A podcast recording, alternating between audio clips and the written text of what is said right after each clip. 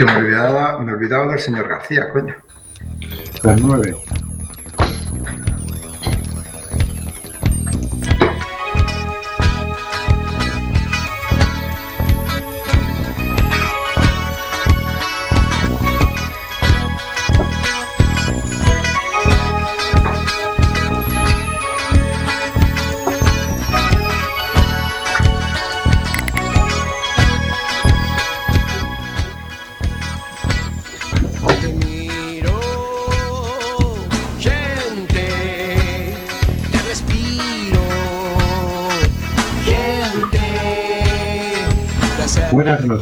Conciencias. Vamos a nuestro mundo. Estamos en Quack FM, en el programa Simplemente Gente, programa bisemanal sobre la diversidad cultural en Coruña y sobre los derechos de las personas migrantes. Hoy, miércoles 22 de septiembre del 2021, Día Mundial del Rinoceronte y Día Mundial sin Automóvil. Hay miles de personas migrantes sin papeles, sin poder trabajar y sin ningún tipo de ayuda del Estado. Se les debe regularizar ya, para que nadie quede atrás. Del control de sonido se encarga Carlos Reguera. Hola, buenas noches, Carlos. Hola, amigos, y amigas. Vamos allá con nuestra nueva temporada. Tenemos con nosotros a través de las ondas al señor García. Buenas noches, señor García. Buenas noches y bienvenidas a bienvenida toda nuestra oyentería en esta nuestra novena temporada en Quack FM. No sé si será necesario, si seré necesario en este programa, pero sí son necesarias nuestras miradas para no quedar ciegos. Ay, que poco vemos ya. Y mirando el mundo, casi me quedo bizco al leer que la Iglesia no aporta ningún euro en las reparaciones de la Catedral de Toledo tras eh, las desperfectos por el paso del temporal Filomena. Y eso que cobra 10 euros para poder visitarla. ¿Privilegios que tiene la Iglesia de un mal estado o reminiscencias de un pasado que cambió, que cambia demasiado despacito? Sí, las dos cosas, creo yo. También tenemos con nosotros a través de las ondas a Óscar G. Buenas noches, Óscar. Hola, buenas noches. Y estamos aquí. Desde que nos fuimos han pasado muchas cosas que si han perdido unos la guerra en Afganistán y se han ido echando leche, que si un volcán, que si la pandemia sube, que baja, que esto es un sin vivir, ¿eh? yo ya no sé, yo ya no sé qué, va a ser de nosotros. No, pero oye, lo de Afganistán nos retiramos estupendamente. Lo hicimos muy bien esa parte de retirar. Sí, hombre. No lo hecho antes de haber ido allí, pero bueno. Sí, sí, a ver, sí. pero como, bien que nos retiramos. Sí, sí, pero como, como, buen cobarde nos retiramos bien. A ver, el error fue haber ido, pero nos retiramos bien, corriendo rápido, rápido y sin dejarnos. Bueno, sí, nos dejamos cosas, pero no. no nos dejamos personas, pero no cosas. Bueno, sí, también, que algún tanque se los quedaron los talibanes. y alguna que otra. En fin. Pero bueno, seguimos y también tenemos con todos nosotros a Rubén Sánchez, que hará lo que pueda para que fluya este amordazado programa. Amordazado porque, oye, tú, ese de acuerdo que seguimos amenazados por la ley mordaza esta que iban a derogar, tú te lo puedes creer. Y nosotros por la novena temporada y seguimos amenazados por la ley mordaza. Pero no dijo Pedro Sánchez que era lo primero que iba a Sí, pero debe ser que, ya sabes que cuando tienes muchos papeles, el primero tienes así un taco de, cosas por hacer, te das la vuelta al taco y se queda en lo último. Ah. Entre eso y la reforma laboral, yo creo que pasaron a la última, a la última, a lo, último de la, de la, fila, de la cola. Ahora lo entiendo todo. Ahora lo entiendo. bueno, pues vamos a por cositas de la actualidad. No sé si esta temporada tenemos sintonía. Siempre, es la, no, es la novena, la novena temporada. ¿Cómo no vamos a tener sintonía?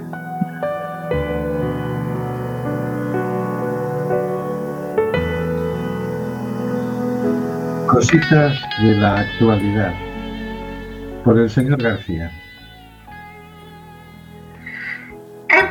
Empezamos la novena. No la novena misa ni la novena eh, rezo, sino la novena temporada en Quack FM. Ya es simplemente gente tomando una iniciativa que busca la unión y la participación entre personas que están y las personas que llegan. Esta noticia nos llega desde un lugar donde el arte urbano que integraba a jóvenes migrantes en el sur de Italia. Nos dicen desde el diario.es. Nos hablan de un innovador proyecto comunitario que ha embellecido edificios, unido a la gente y ofrecido un escape emocional después de traumáticas llegadas al país. Haddad, nombre ficticio, un joven de 18 años y proveniente de Bangladesh, llegó a Italia hace 10 meses, pero aún lo persiguen recuerdos de su viaje a través del mar Mediterráneo junto a traficantes de personas. Nos dice, había 156 personas metidas en un bote pequeño. Había mujeres y niños. Jabán nos dice en una combinación de italiano entrecortado y de bengalí traducido con una aplicación de móvil. Las olas subían por la borda, la gente lloraba. No había esperanzas de sobrevivir.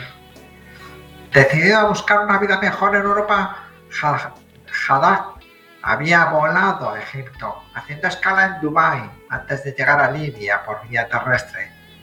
Trabajó durante un año en Trípoli en un supermercado como soldador y, pavimentando carreteras.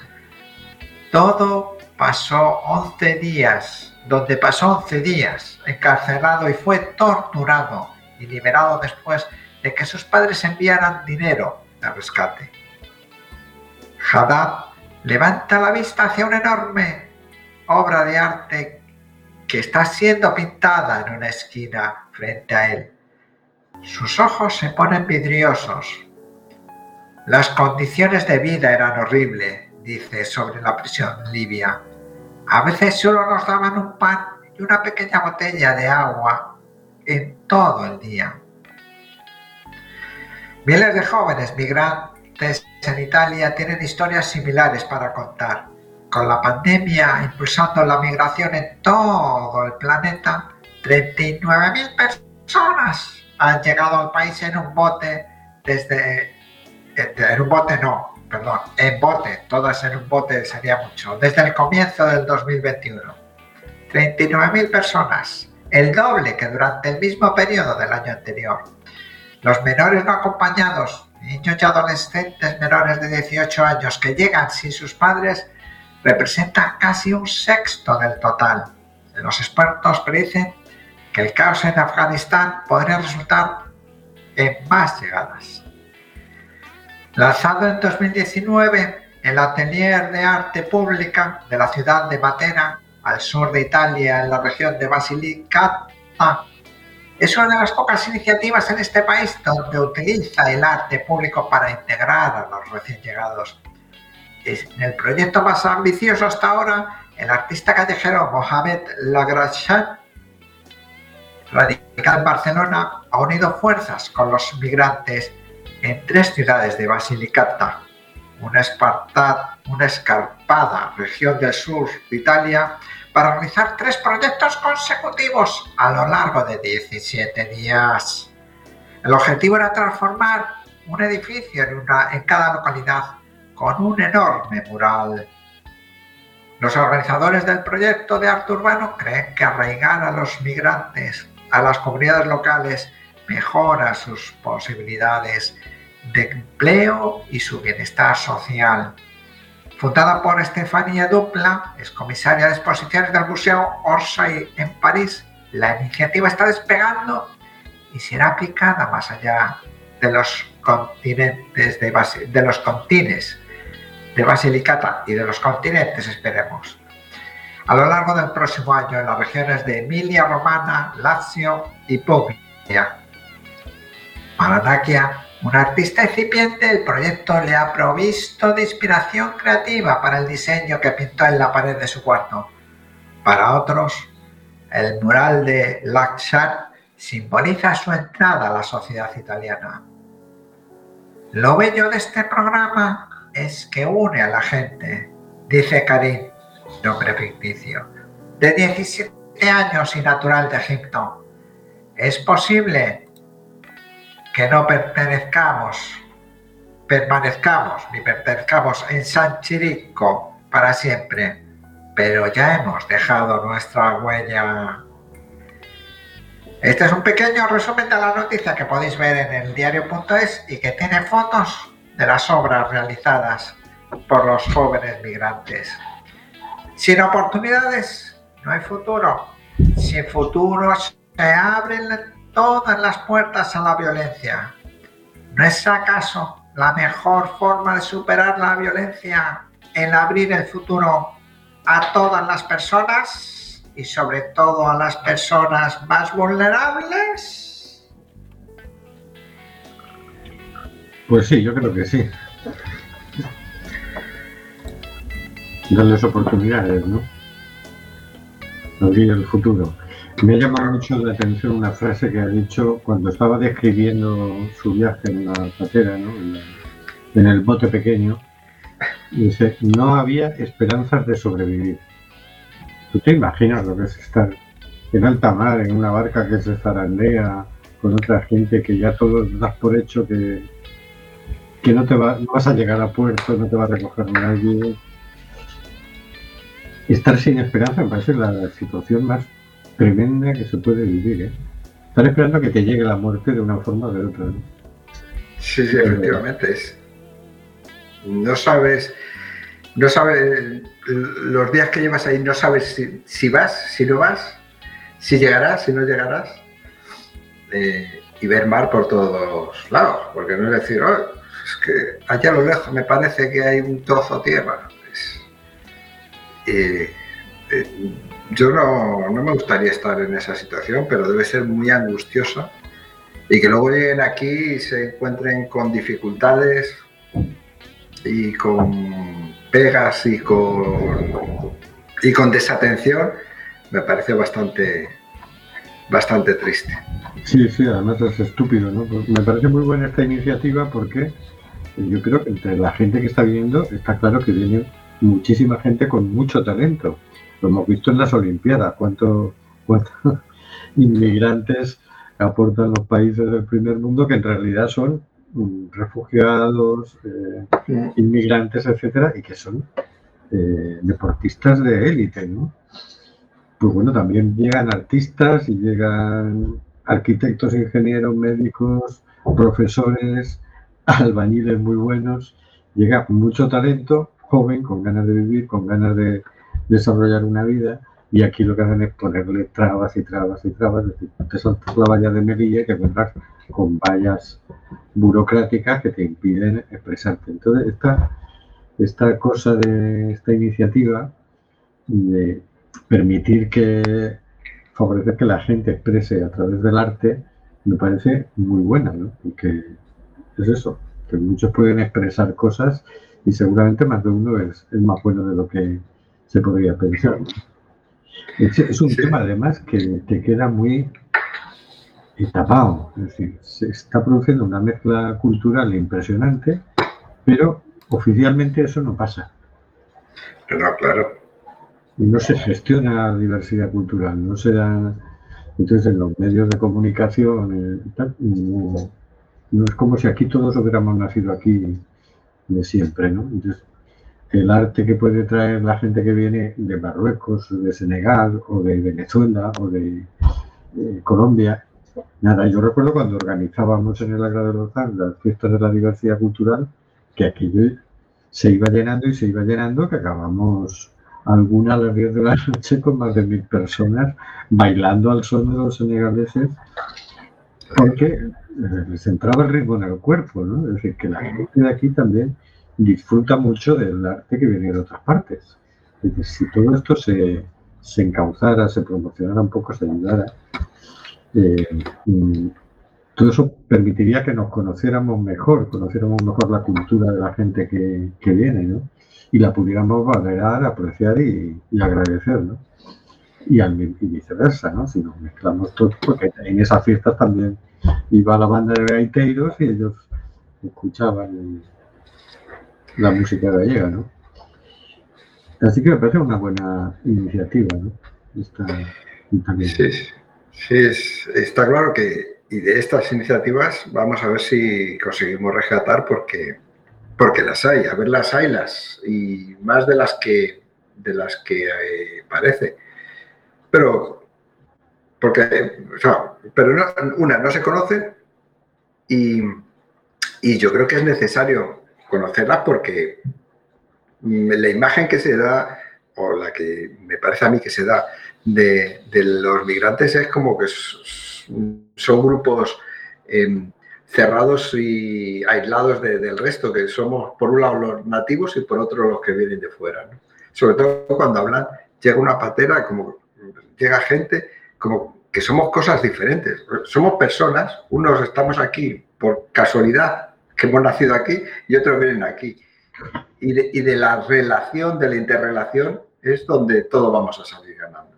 Y estas iniciativas vamos a ver si esta temporada buscamos y encontramos todas las que podamos, porque a ver las islas ya, ya hay muchas. Eh, a nivel, en este caso, de, de, arte urbano y de pintura, eso yo recomiendo visitar la página de, del diario porque son pinturas, son dibujos eh, bastante bonitos. También del, desde el punto de vista de la música, están haciendo muchas cosas, nos están haciendo cosas. Y, y merece la pena, merece la pena resaltarlas. Así que, que vamos, vamos a ver si las rescatamos. Y eh, con este tema yo creo, en, en Acampa, uno de los invitados, no me acuerdo, el periodista, ¿cómo se llama el periodista? Eh, Nicolás Castellano. Sí, es el periodista. Estos vinieron varios, pero es, es el que he dicho en la charla. Eh, una de las cosas que me quedó claro, o sea, que le dijo él y que parece una obviedad, ¿no?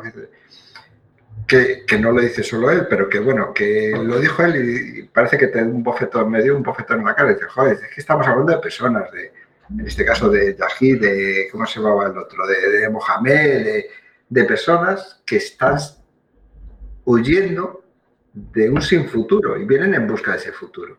No estamos hablando de 300 migrantes que llegan en una patera, no, estamos hablando de 300 personas con nombre y apellidos, con historia y en busca de un futuro. Y si no conectamos con eso, mal vamos. Entonces, este tipo de cosas yo creo que abren más a conectar con, ese, con eso, con personas que, que quieren hacer, aportar su granito de arena al mundo. Entonces, bueno, nada, eso simplemente. Eh, yo tuve la oportunidad en estos días también de ser jurado de un festival de cine, de Diversima Cine. Y salió ganadora un corto, yo era de cortos de ficción, ¿no? de directora de jurado. Y salió un corto italiano que se titulaba Il Sieme de la Esperanza, la semilla de la esperanza y iba, era un corto de 17 minutos, y era en una escuela en Italia, eh, en una de las clases hay un niño que es sirio y que nadie se sienta con él. Llega el profesor nuevo en una sustitución y tal, y, le pregunta, ¿y por qué no hay nadie contigo? Falta tu compañero está enfermo y tal, y dice, no, es que nadie se sienta conmigo. Y entonces pone de relieve toda la situación de, de, discriminación que vivía el chaval y había uno que le puteaba especialmente, ¿no? Y el profesor, con toda la delicadeza del mundo, consigue que al final el muchacho más contra, digamos, más agresivo con él, termina haciéndose amigo de él. Y luego resulta que ese muchacho, diez años después, defendiendo a una chica de una agresión un intento de violación, lo matan. Y el compañero mm, hace, publica un libro y en la firma de libros se presenta al profesor y Dice, ¿me daría el autógrafo? Y dice, sí, dígame cómo se llama y le, le hago una dedicatoria. Y dice, no hace falta que ya, ya la he hecho. Y en la dedicatoria el chaval ponía a mi gran amigo Mustafa o como se llamara el muchacho sirio y a mi profesor fulano de tal que supo sacar lo mejor de mí.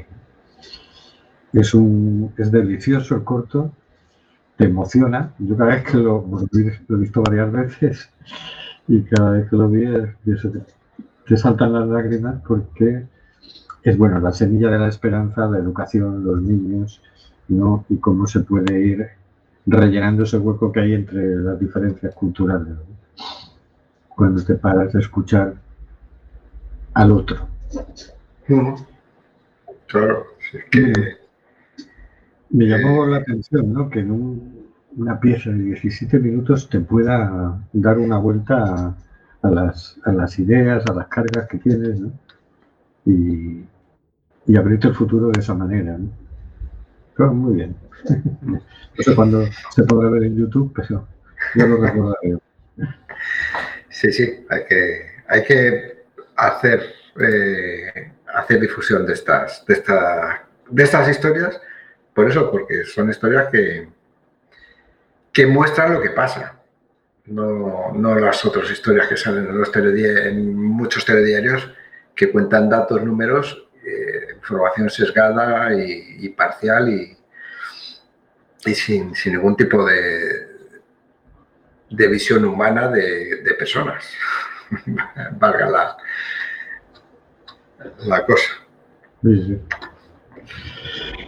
Bueno, pues vamos a escuchar un poco de música, ya que estamos tan artísticos, ¿no? Sí, digo yo. Pero no tendremos que cantar nosotros, ¿no? Esta temporada no tampoco cantamos, ¿no? No, vamos a dejar que canten ellos, los artistas. yo creo que suena mejor. La canción se titula La Patera y es de Huachaclán. Adelante, Olvido.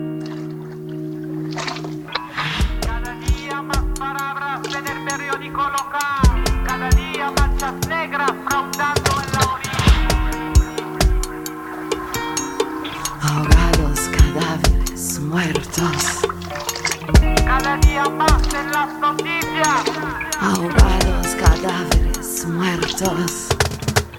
¿De quién hablan? ¿De qué se trata? Demande au touriste blanc. Sait nada. Claro, Vaya. Pourtant tout se passe sur la plage. C'est de là qu'on peut voir les bateaux de la guardia qui surveillent isla. De l'île.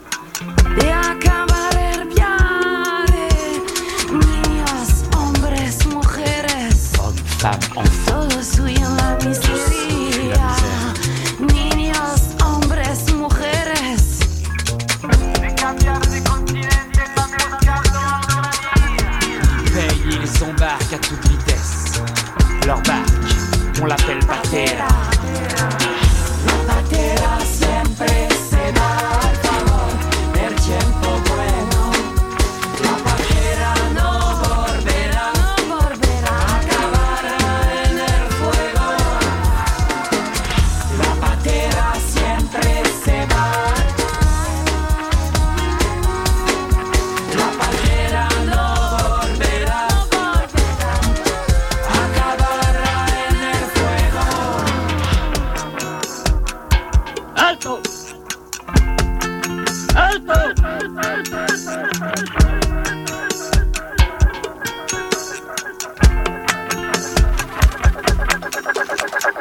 Hay veces a la madrugada en el mar país desierto se ven caminando con pena. Ellos son de Marruecos, pocos que tuvieron suerte ¿cuánto tiempo queda? Pa' escapar a la rente con gorros de policía.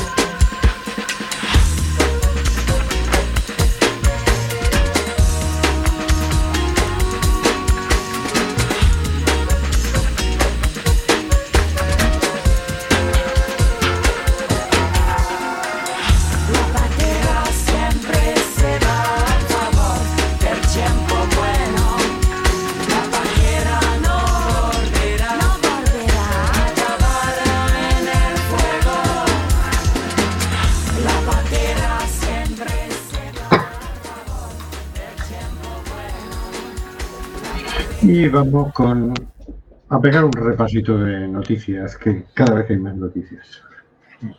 Cuatro personas mueren en su intento de cruzar la frontera entre Polonia y Bielorrusia. Agencia EFE, 22 de septiembre de 2021. El gobierno polaco ha confirmado este lunes el hallazgo en su territorio de los cuerpos sin vida de tres personas que pretendían entrar en el país de manera irregular a través de la frontera bielorrusa. El ministro polaco de Interior, Mariusz Kamiński, ha informado en una rueda de prensa de que los cadáveres pertenecen a tres personas de nacionalidad iraquí y también ha afirmado que se tiene constancia de otro fallecido cuyo cuerpo permanece en el lado bielorruso. La confirmación oficial se produce después de que este domingo circularan informaciones sin precisar sobre la existencia de cuatro personas muertas en la zona próxima a la frontera, pero todas en el lado bielorruso.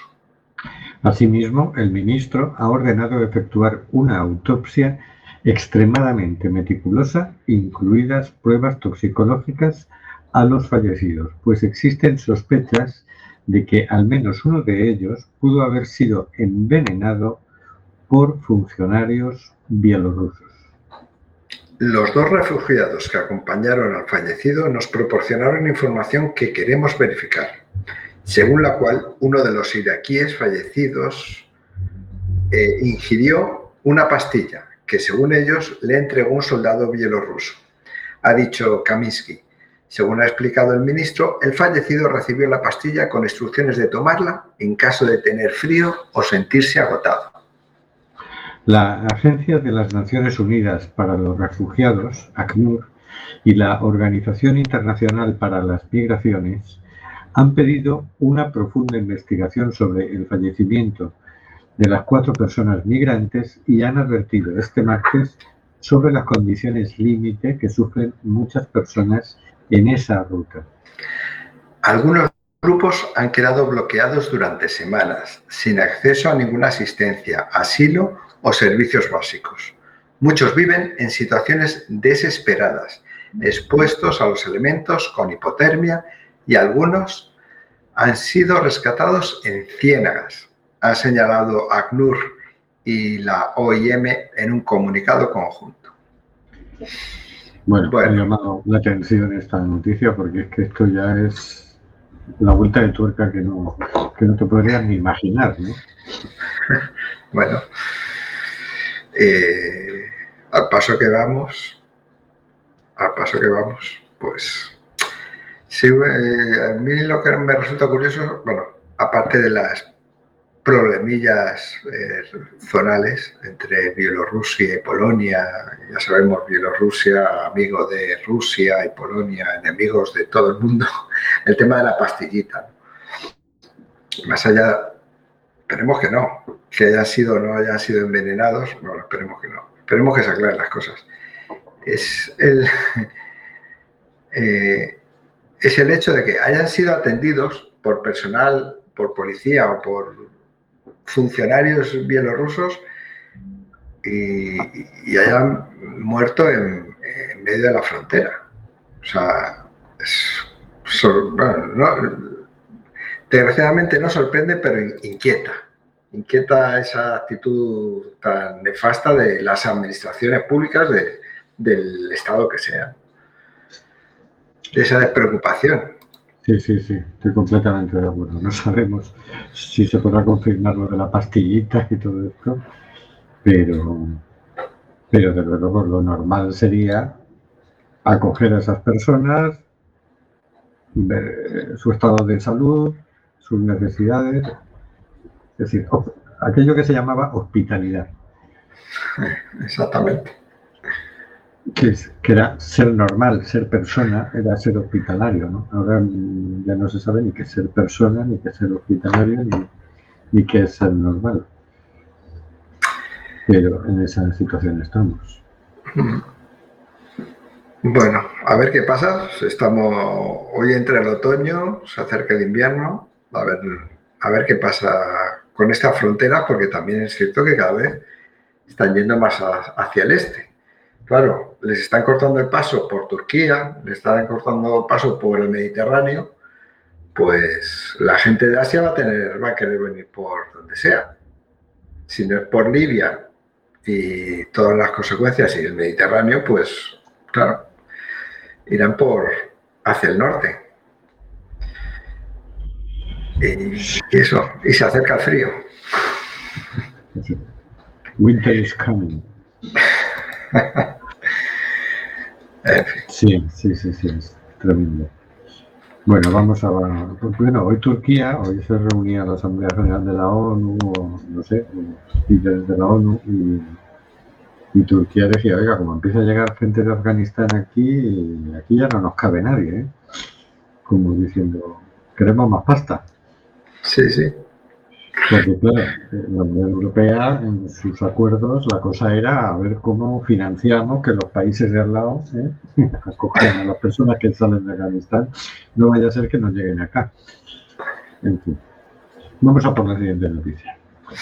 El Venga. documental Paralelo 35 grados 50 minutos viaja a la frontera imaginaria con Marruecos para las operaciones de rescate en el mar. El diario.es, firmada por Néstor Cenizo, el 21 de septiembre de 2021. Bueno, iba a hacer el chiste fácil. A ver si la de Néstor no ha sido cenizo con la noticia, pero bueno, me ha salido, lo siento. Dice la noticia, cualquiera sabe que una raya en el agua no es nada. Miles de millones de gotas en movimiento perpetuo mezclándose para ser siempre lo mismo y algo distinto. El paralelo 35 grados 50 minutos es una raya en el agua, pero ha acabado convirtiéndose en una frontera rígida que opera desde 2019 a supuesta conveniencia de España. Más allá de esa raya, Salvamento Marítimo no rescata a hombres, mujeres y niños que tratan de llegar hasta la orilla europea. Según se comprueba, en, en paralelo 35 grados, 50, no sé qué, un documental, minutos, es un documental de investigación producido por Entre Fronteras, una productora audiovisual malagueña que se preestrena para mecenas y público en general este miércoles en el cine Albéniz, en la capital de la Costa del Sol. La película, que ha contado con unos 8.000 euros que han aportado 190 mecenas, podrá verse también el próximo sábado en los cines Verdi en Madrid. Hay una línea de acuerdos internacionales entre Marruecos y España que estos dos países han convertido en una línea fronteriza, detalla Sergio Rodrigo, director y guionista del documental. Si no pasas del 35 grados 50 minutos, España no va a ir a rescatarte, señala. Se trata de un reparto que puede originar conflicto con obligaciones básicas del derecho del mar, como la de prestar auxilio a cualquier persona en riesgo. Tanto las fuentes oficiales de salvamento marítimo como las voces críticas lo dicen muy claro. En el mar no hay fronteras. España y Marruecos pueden fijar una línea de salvamento, pero eso no exime de cumplir las obligaciones de rescate. Eso es en la práctica lo que podría ocurrir. Tenemos audios inéditos que dicen claramente que salvamento no puede pasar del 35-50. Por ejemplo, uno de ellos documenta la presencia de una patera en el 35 grados 49 y cómo se envía una embarcación para que no traspase la línea. Pero en otro se deduce la presencia simultánea de la Armada, la Marina marroquí y Salvamento Marítimo, que reciben la orden de alejarse después de que quienes viajan en la patera se lancen al mar en busca de su asidero. La película también recoge testimonios de trabajadores de salvamento marítimo, muchos descontentos con esta decisión. La forma de pintar una frontera donde no existe en el mar es ponerle nombre. En este caso se llama 35-50. Y una persona, y una persona se ahoga en el 49-9 o en el 51-20 se ahoga igual. La vida es la vida, igual a un lado que a otro, apunta uno de ellos. Hay voces que interpretan que podrían cometerse delitos de omisión del deber de socorro. Nosotros no podemos decirlo. Malas prácticas sí hemos corroborado. Gente que estaba en el agua y no sobrepasaban la línea, España no salía, a pesar de que sus embarcaciones estaban más cercanas, comenta el periodista. El riesgo está en una balsa a la deriva en alta mar. Antes Salvamento salía rápido al rescate. Ahora lo que tenemos es gente que se pega ocho horas esperando a que la rescaten y llegue la Marina de Marruecos. La delimitación de esta frontera marítima se produjo a finales del 2018. Ese año llegaron a la costa mediterránea española unas 64.000 personas. Por entonces, y desde hacía meses, venía alargándose un conflicto laboral en el salvamento marítimo. Y el nuevo gobierno de Pedro Sánchez dio un golpe de timón que iba mucho más lejos que una mera reestructuración operativa. Encomendó el nuevo mando único de las acciones de rescate a un miembro de la Guardia Civil y situó al frente de salvamento marítimo a un político de su confianza, Ignacio López, sin experiencia marítima alguna. Salvamento Marítimo dejó de informar de las operaciones de rescate como hacía hasta entonces. A mediados de este año, Entre Fronteras, que lleva años documentando el fenómeno migratorio en la frontera sur, recibió el primer audio. Aunque barajaron su publicación inmediata, se decantaron por una investigación en profundidad que ha durado dos años. Lo que hemos conseguido en estos dos años en ponerle nombre a esa línea que han convertido en una frontera. El documental muestra cómo en mitad del mar Marruecos y España levantaron un muro imaginario con consecuencias para las vidas de miles de personas migrantes. Paralelo 35 grados 50 minutos recoge la historia de Mamadou Simón Bamba. Fue devuelto a Marruecos en dos ocasiones tras ser rescatado en alta mar por la Guardia Civil. Puede que esta nueva política migratoria contribuyera al objetivo declarado de reducir las llegadas por el Mediterráneo. En 2019 se redujeron en un 52%, pero también dejó víctimas. Al menos 1.885 personas murieron intentando cruzar el Mediterráneo en 2019, según datos del proyecto Migrantes Desaparecidos de la Organización Internacional de las Migraciones. De ellas, 553 se dejaron la vida en la travesía del Mediterráneo occidental, la ruta española. En lo que va de 2021, al menos 1.369 inmigrantes han muerto en la travesía del Mediterráneo, 238 de ellos en la ruta española. A estas muertes habría que sumar los naufragios invisibles, muertes no registradas de las que no hay constancia oficial. La cifra de fallecimientos en relación a los intentos de cruzar el mar sigue creciendo. En 2020 en un 1% y en 2021 del 1,1%. Bueno, ahí se ve la política migratoria. No sabría, bueno, de Pedro Sánchez o de Europa, ¿no? La triste política migratoria Bueno, de este caso, Pedro Sánchez y de Europa. Porque no sé yo si Europa se meterá tanto ya en, en tanto detalle, pero esto es levantar una frontera imaginaria en el mar. Y, y, oye, yo creo que el derecho marítimo obliga. Normalmente lo que se hace es buscar el barco más cercano a donde se detecta la patera y, y lo tiene que, tiene que, que rescatarlo, aunque sea un barco pesquero. Si el derecho del mar es, hay que recoger a los náufragos, no se les puede dejar, eso es delito. Entonces, que, oye, que haya una- un barco español a media hora y tenga que venir y tarde ocho horas un barco de Marruecos, son ganas de jugar con la vida de la gente. Luego, dentro de este negocio de protección de las fronteras y desprotección de las personas, pues es otra vuelta de tuerca más.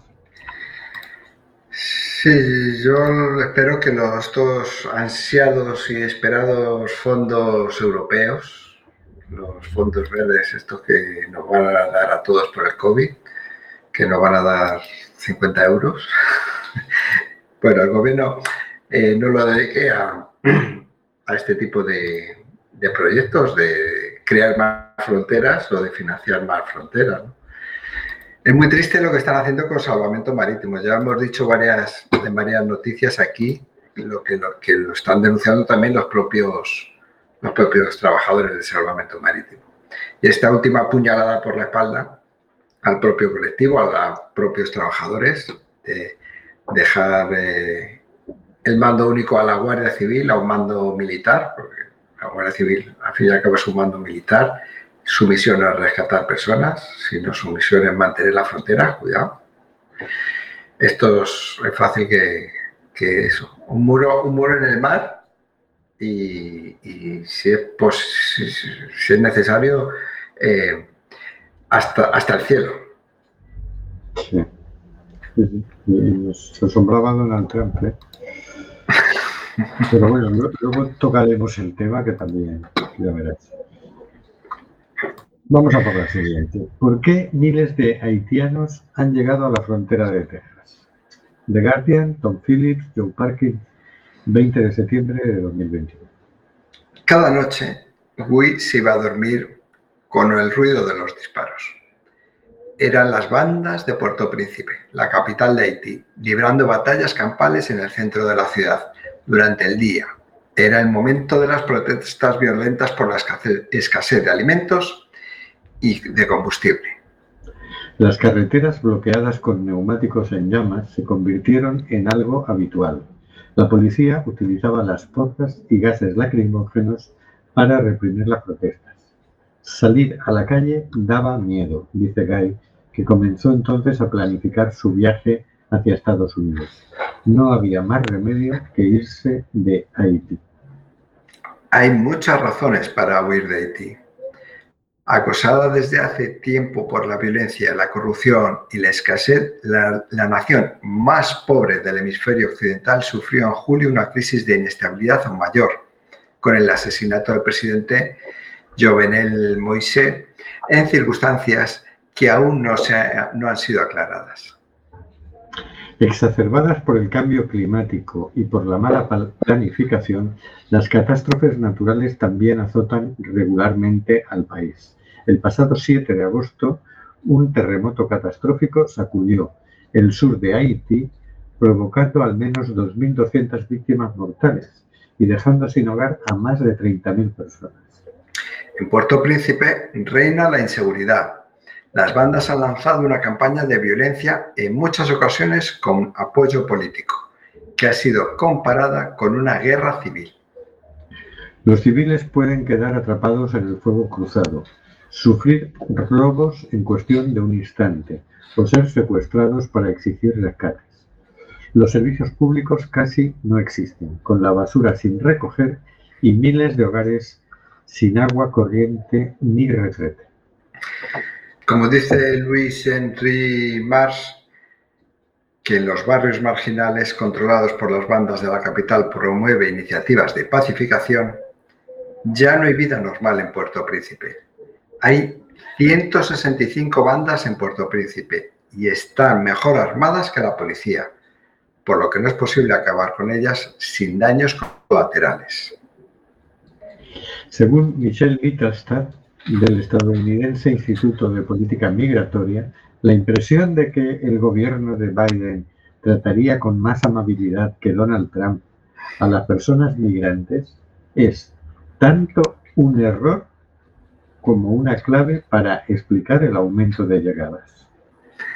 Se pasó de una administración Trump que básicamente hizo todo lo que pudo en la frontera para restringir la migración legal o ilegal, a una administración que en general ve a la inmigración como un activo, que no ve a los inmigrantes, a las personas inmigrantes, como una amenaza económica o de seguridad. Dice Mr. Trump. La gente lo ha entendido como una oportunidad. Pero los haitianos que esperan una alfombra de bienvenida cuando termine su procesamiento pueden tener un duro despertar. El gobierno de Biden había suspendido las deportaciones a Haití tras el terremoto que sufrió el país, pero ya ha revocado esa decisión. Esta semana comenzaron a salir los vuelos a Puerto Príncipe llenos de personas migrantes y ocho vuelos más están programados para la próxima semana. ¿Qué te parece Joe Biden? Bueno, tampoco me esperaba, tampoco me esperaba mucho más, ¿eh? No, eh, el abuelito simpático, bueno, pues un abuelito simpático, tiene mucho que resolver dentro de casa y sabemos que la política migratoria es un arma arrojadiza cuando te interesa. Entonces, estaba claro que no iba, no iba a hacer mucha, no poner una alfombra, pero hacer algún cambio un poquito, o a- iniciar una mirada un poquito más, más humanizante. Yo creo que aquí viene a colación aquel viejo refrán de unos llevan la fama y otros cargan la lana. Porque ya pasó que, que con todo el ruido que hacía Donald Trump, en realidad deportó mucha menos gente de la que había deportado eh, Obama. el Obama, que era mucho más. Pero se ve que estos en campaña electoral prometen mucho a los migrantes para atraer votos y luego hacen, por lo bajín van haciendo de las suyas. Sí, eso, esa es la impresión que da, la verdad es que sí. Mm, Es un tema, este de, la, de las políticas migratorias, un poco mm, muy populista, muy oportunista, pero muy poco, muy poco elaborado, muy poco cuidado. Es, es muy triste. Pero estamos en un momento histórico en el que dicen, mira, pero si hay que abrir la frontera que por necesidad, por todas partes, por todas las necesidades, por la de unos de entrar, por la de otros de que necesitamos que entren, y es una inhumanidad total pretender mantenerlas cerradas a costa de la vida de las personas. Bueno. Y lo más triste con el tema de Haití, que yo siempre, sí, ¿verdad? Siempre pasan cosas ahí, siempre hay terremotos, siempre hay desastres naturales, aparte de los desastres políticos Sí. que suele haber. Todo el mundo promete miles de millones, de cientos de miles de millones, miles de millones de millones, que llega la calderilla, debe ser que al final los ceros se van cayendo por el camino, llega a lo que llega y claro, eh, la, la condición de origen de ese país tampoco hace que, que se tenga muy en cuenta. Recordemos que Haití es un país de esclavos. Los esclavos de, que iban a América se, se quedaron allí en Haití. O sea, por eso importa tampoco a algunos dirigentes lo que, lo que pasa allí. Y todas las ayudas que, que prometen se quedan en la foto y en la- el titular, pero luego no llega, no llega nada. Sí, sí. Bueno, nos ha llegado el primer mensaje por WhatsApp de la temporada. Enhorabuena por la nueva temporada. Abrazos. Hor- Hortensia. Pues muchas gracias, Hortensia, pero te vamos, vamos a hacer aquí una votación en esta asamblea. Eh, a ver, propongo que Hortensia vuelva al programa y que además que se invente una sección y la haga. ¿Votos a favor? Bueno, yo creo que todo el equipo ha levantado las manos, hay unanimidad. Bueno, Hortensia, Hay por unanimidad. unanimidad, eh, la asamblea de simplemente gente, el Cuac FM, ha decidido que, que inventes una sección y vengas al programa a hacerla. Quedas emplazada para dentro de 15 días. Bueno, no la presiones. Que, que se la piense. Eh, En dos semanas, bueno, no, en tres. En tres no, que lo emitimos en cuatro. No seas tan blando, Oscar. que- Venga. Hortensia, que te esperamos por aquí. Vamos a por la última, a ver si nos da tiempo a leer media noticia por lo menos. La ONU dice, Estados Unidos incumple las normas internacionales con la expulsión de haitianos. Agencia F, Ginebra, 22 de septiembre de 2021. La ONU, dice la noticia, afirmó hoy que Estados Unidos está incumpliendo las normas internacionales con la expulsión masiva de los haitianos en los últimos días, que en los últimos días cruzaron por miles la frontera desde México y ahora se encuentran acampando debajo de un puente internacional en la localidad de, de Del Río, ubicada en el sur de Texas y fronteriza con Ciudad Acuña, del lado mexicano. Estoy consternado por las imágenes de las deplorables condiciones debajo de una autopista de cemento que hace de puente en el río, donde más de 14.000 haitianos se han aglomerado después de difíciles viajes desde distintos países de América, señaló el alto comisionado de la ONU para los refugiados, Filippo Grandi. El responsable indicó que para estas expulsiones las autoridades estadounidenses están invocando una política conocida como Título 42 que les permite deportar automáticamente a inmigrantes, irre- inmigrantes irregulares que entran por la frontera sur sin permitir que puedan presentar una solicitud de asilo. La aplicación de esa política se ha justificado por la pandemia de la COVID-19 y el riesgo sanitario que implica la entrada irregular de inmigrantes. Grandi dijo que las deportaciones de haitianos se están produciendo sin que se consideren sus necesidades de protección y que esta medida viola las normas internacionales y puede constituir repatriaciones forzadas. Haití, considerado el país más pobre de América, afronta una profunda crisis política y social que se ha visto agudizada por el terremoto del pasado 15 de agosto y el asesinato el 7 de julio del presidente Jovenel Moïse. Y bueno, lo que decíamos. Bueno, no decíamos esto. Estábamos criticando la, la política migratoria de Biden y la ONU va y dice que, incumple el derecho internacional. No, que, que estamos de acuerdo con la ONU.